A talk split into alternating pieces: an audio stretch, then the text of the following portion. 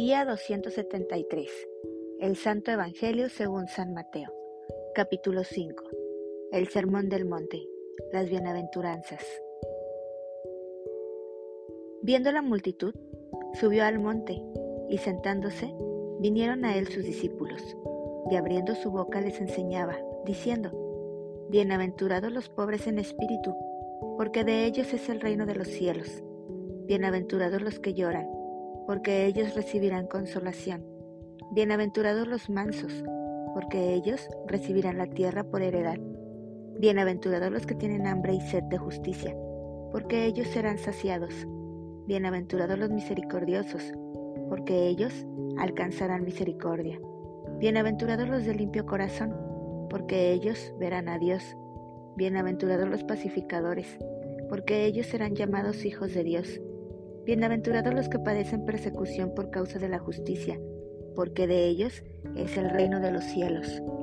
Bienaventurados sois cuando por mi causa os vituperen y os persigan, y digan toda clase de mal contra vosotros, mintiendo. Gozaos y alegraos, porque vuestro galardón es grande en los cielos, porque así persiguieron a los profetas que fueron antes de vosotros. La sal de la tierra. Vosotros sois la sal de la tierra, pero si la sal se desvaneciere, ¿con qué será salada? No sirve más para nada, sino para ser echada fuera y hollada por los hombres. La luz del mundo. Vosotros sois la luz del mundo. Una ciudad asentada sobre un monte no se puede esconder, ni se enciende una luz y se pone debajo de un almud, sino sobre el candelero y alumbra a todos los que están en casa. Así, alumbre vuestra luz delante de los hombres, para que vean vuestras buenas obras y glorifiquen a vuestro Padre que está en los cielos. Jesús y la ley. No penséis que he venido para abrogar la ley o los profetas. No he venido para abrogar, sino para cumplir. Porque de cierto os digo que hasta que pasen el cielo y la tierra, ni una jota, ni una tilde pasará de la ley, hasta que todo se haya cumplido.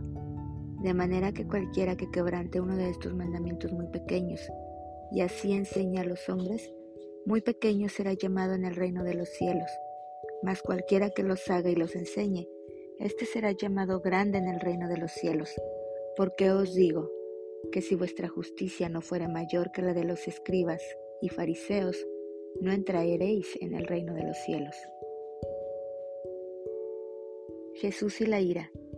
Oísteis que fue dicho a los antiguos, no matarás, y cualquiera que matare será culpable de juicio. Pero yo os digo que cualquiera que se enoje contra su hermano será culpable de juicio, y cualquiera que diga, necio, a su hermano, será culpable ante el concilio, y cualquiera que le diga, fatuo, quedará expuesto al infierno de fuego. Por tanto, si traes tu ofrenda al altar y allí te acuerdas de que tu hermano tiene algo contra ti, deja allí tu ofrenda delante del altar y anda, reconcíliate primero con tu hermano, y entonces ven y presenta tu ofrenda. Ponte de acuerdo con tu adversario pronto, entre tanto que estás con él en el camino, no sea que el adversario te entregue al juez y el juez al alguacil, y seas echado en la cárcel. De cierto te digo que no saldrás de allí hasta que pagues el último cuadrante. Jesús y el adulterio. Oísteis que fue dicho, no cometerás adulterio. Pero yo os digo que cualquiera que mira a una mujer para codiciarla, ya adulteró con ella en su corazón. Por tanto, si tu ojo derecho te es ocasión de caer, sácalo y échalo de ti, pues mejor te es que se pierda uno de tus miembros y no que todo tu cuerpo sea echado al infierno. Y si tu mano derecha te es ocasión de caer, córtala y échala de ti pues mejor te es que se pierda uno de tus miembros y no que todo tu cuerpo sea echado al infierno. Jesús y el divorcio. También fue dicho, cualquiera que repudia a su mujer, dele carta de divorcio. Pero yo os digo que el que repudia a su mujer, a no ser por causa de fornicación, hace que ella adultere, y el que se casa con la repudiada, comete adulterio. Jesús y los juramentos. Además habéis oído que fue dicho a los antiguos, no perjurarás, sino cumplirás al Señor tus juramentos. Pero yo os digo, no juréis en ninguna manera, ni por el cielo porque es el trono de Dios, ni por la tierra porque es el estrado de sus pies, ni por Jerusalén porque es la ciudad del gran rey, ni por tu cabeza jurarás, porque no puedes hacer blanco o negro un solo cabello, pero sea vuestro hablar, sí, sí, no, no, porque lo que es más de esto, de amar procede. El amor hacia los enemigos. Oísteis que fue dicho, ojo por ojo y diente por diente. Pero yo os digo, no resistáis al que es malo. Antes, a cualquiera que te hiera en la mejilla derecha, vuélvele también la otra, y al que quiera ponerte a pleito y quitarte la túnica, déjale también la capa, y a cualquiera que te obligue a llevar carga por una milla, ve con él dos. Al que te pida, dale, y al que quiera tomar de ti prestado, no se lo rehuses. Oísteis que fue dicho, amarás a tu prójimo y aborrecerás a tu enemigo, pero yo os digo, amad a vuestros enemigos, bendecid a los que os maldicen, haced bien a los que os aborrecen, y orad por los que os ultrajan y os persiguen, para que seáis hijos de vuestro Padre que está en los cielos, que hace salir su sol sobre malos y buenos, y que hace llover sobre justos e injustos. Porque si amáis a los que os aman, ¿qué recompensa tendréis? ¿No hacen también lo mismo los publicanos? Y si saludáis a vuestros hermanos solamente, ¿qué hacéis de más? ¿No hacen también así a los gentiles? Sed, pues, vosotros perfectos como vuestro Padre, que está en los cielos, es perfecto. Capítulo 6 Jesús y la limosna. Guardaos de hacer vuestra justicia delante de los hombres, para ser vistos de ellos de otra manera no tendréis recompensa de vuestro Padre que está en los cielos. Cuando, pues, des limosna, no hagas tocar trompeta delante de ti, como hacen los hipócritas en las sinagogas y en las calles, para ser alabados por los hombres. De cierto os digo que ya tienen su recompensa. Mas cuando tú des limosna, no sepa tu izquierda lo que hace tu derecha, para que sea tu limosna en secreto, y tu Padre que ve en lo secreto te recompensará en público. Jesús y la oración. Y cuando ores, no seas como los hipócritas, porque ellos aman el orar en pie en las sinagogas y en las esquinas de las calles, para ser vistos de los hombres. De cierto os digo que ya tienen su recompensa. Mas tú, cuando ores, entra en tu aposento, y cerrada la puerta, ora a tu Padre que está en secreto, y tu Padre que ve en lo secreto te recompensará en público. Y orando, no uséis vanas repeticiones como los gentiles, que piensan que por su palabrería serán oídos. No os hagáis, pues, semejantes a ellos, porque vuestro Padre sabe de qué cosas teméis necesidad, antes que vosotros le pidáis.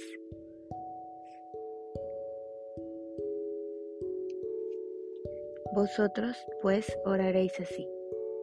Padre nuestro que estás en los cielos, santificado sea tu nombre, venga tu reino hágase tu voluntad como en el cielo, así también en la tierra. El pan nuestro de cada día dánoslo hoy, y perdónanos nuestras deudas, como también nosotros perdonamos a nuestros deudores, y no nos metas en tentación, mas líbranos del mal, porque tuyo es el reino, y el poder, y la gloria, por todos los siglos. Amén.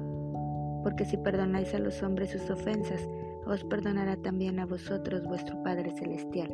Mas si no perdonáis a los hombres sus ofensas, tampoco vuestro Padre os perdonará vuestras ofensas. Jesús y el ayuno. Cuando ayunéis, no seáis austeros como los hipócritas, porque ellos mudan sus rostros para mostrar a los hombres que ayunan. De cierto os digo que ya tienen su recompensa. Pero tú, cuando ayunes, unge tu cabeza y lava tu rostro, para no mostrar a los hombres que ayunas, sino a tu Padre que está en secreto y tu Padre que ve en lo secreto te recompensará en público. Tesoros en el cielo. No os hagáis tesoros en la tierra, donde la polilla y el orín corrompen, y donde ladrones minan y hurtan, sino haceos tesoros en el cielo, donde ni la polilla ni el orín corrompen, y donde ladrones no minan ni hurtan, porque donde esté vuestro tesoro, allí estará también vuestro corazón. La lámpara del cuerpo. La lámpara del cuerpo es el ojo. Así que si tu ojo es bueno, todo tu cuerpo estará lleno de luz, Pero si tu ojo es maligno, todo tu cuerpo estará en tinieblas. Así que, si la luz que en ti hay es tinieblas, ¿cuántas no serán las mismas tinieblas? Dios y las riquezas. Ninguno puede servir a dos señores, porque o aborrecerá al uno y amará al otro, o estimará al uno y menospreciará al otro. No podéis servir a Dios y a las riquezas. El afán y la ansiedad. Por tanto os digo, no os afanéis por vuestra vida, que habéis de comer o que habéis de beber, ni por vuestro cuerpo, que habéis de vestir. ¿No es la vida más que el alimento y el cuerpo más que el vestido? Mirad las aves del cielo, que no siembran, ni ciegan, ni recogen en graneros, y vuestro Padre Celestial las alimenta. ¿No valéis vosotros mucho más que ellas? ¿Y quién de vosotros podrá, por mucho que se afane, añadir a su estatura un codo? Y por el vestido, ¿por qué os afanáis? Considerad los lirios del campo, cómo crecen, no trabajan ni hilan, pero os digo que ni aun Salomón con toda su gloria se vistió así como uno de ellos. Y si la hierba del campo que hoy es y mañana se echa en el horno, Dios la viste así. ¿No hará mucho más a vosotros, hombres de poca fe? No os afanéis, pues, diciendo, ¿qué comeremos o qué beberemos o qué vestiremos? Porque los gentiles buscan todas estas cosas, pero vuestro Padre Celestial sabe que tenéis necesidad de todas estas cosas. Mas buscad primeramente el reino de Dios y su justicia, y todas estas cosas os serán añadidas. Así que no os afanéis por el día de mañana, porque el día de mañana traerá su afán. Basta cada día su propio mal. Capítulo 7. El juzgar a los demás. No juzguéis para que no seáis juzgados, porque con el juicio con que juzgáis seréis juzgados, y con la medida con que medís os será medido. ¿Y por qué miras la paja que está en el ojo de tu hermano y no echas de ver la viga que está en tu propio ojo? ¿O cómo dirás a tu hermano, déjame sacar la paja de tu ojo y he aquí la viga en el ojo tuyo? Hipócrita Saca primero la viga de tu propio ojo y entonces verás bien para sacar la paja del ojo de tu hermano. No deis lo santo a los perros, ni echéis vuestras perlas delante de los cerdos, no sea que las pisoteen y se vuelvan y os despedacen. La oración y la regla de oro. Pedid y se os dará, buscad y hallaréis, llamad y se os abrirá, porque todo aquel que pide, recibe, y el que busca, halla y al que llama se le abrirá. ¿Qué hombre hay de vosotros que si su hijo le pide pan le dará una piedra? ¿O si le pide un pescado le dará una serpiente? Pues si vosotros, siendo malos, sabéis dar buenas dádivas a vuestros hijos, ¿cuánto más vuestro Padre que está en los cielos dará buenas cosas a los que le pidan? Así que, todas las cosas que queráis que los hombres hagan con vosotros, así también haced vosotros con ellos, porque esto es la ley y los profetas. La puerta estrecha. Entrad por la puerta estrecha, porque ancha es la puerta, y espacioso el camino que lleva a la perdición, y muchos son los que entran por ella, porque estrecha es la puerta, y angosto el camino que lleva a la vida, y pocos son los que la hallan. Por sus frutos los conoceréis. Guardaos de los falsos profetas, que vienen a vosotros con vestidos de ovejas, pero por dentro son lobos rapaces por sus frutos los conoceréis. ¿Acaso se recogen uvas de los espinos o higos de los abrojos? Así, todo buen árbol da buenos frutos, pero el árbol malo da frutos malos. No puede el buen árbol dar malos frutos, ni el árbol malo dar frutos buenos. Todo árbol que no da buen fruto es cortado y echado en el fuego. Así que, por sus frutos, los conoceréis.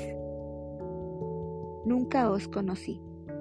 No todo el que me dice, Señor, Señor, entrará en el reino de los cielos, sino el que hace la voluntad de mi Padre que está en los cielos.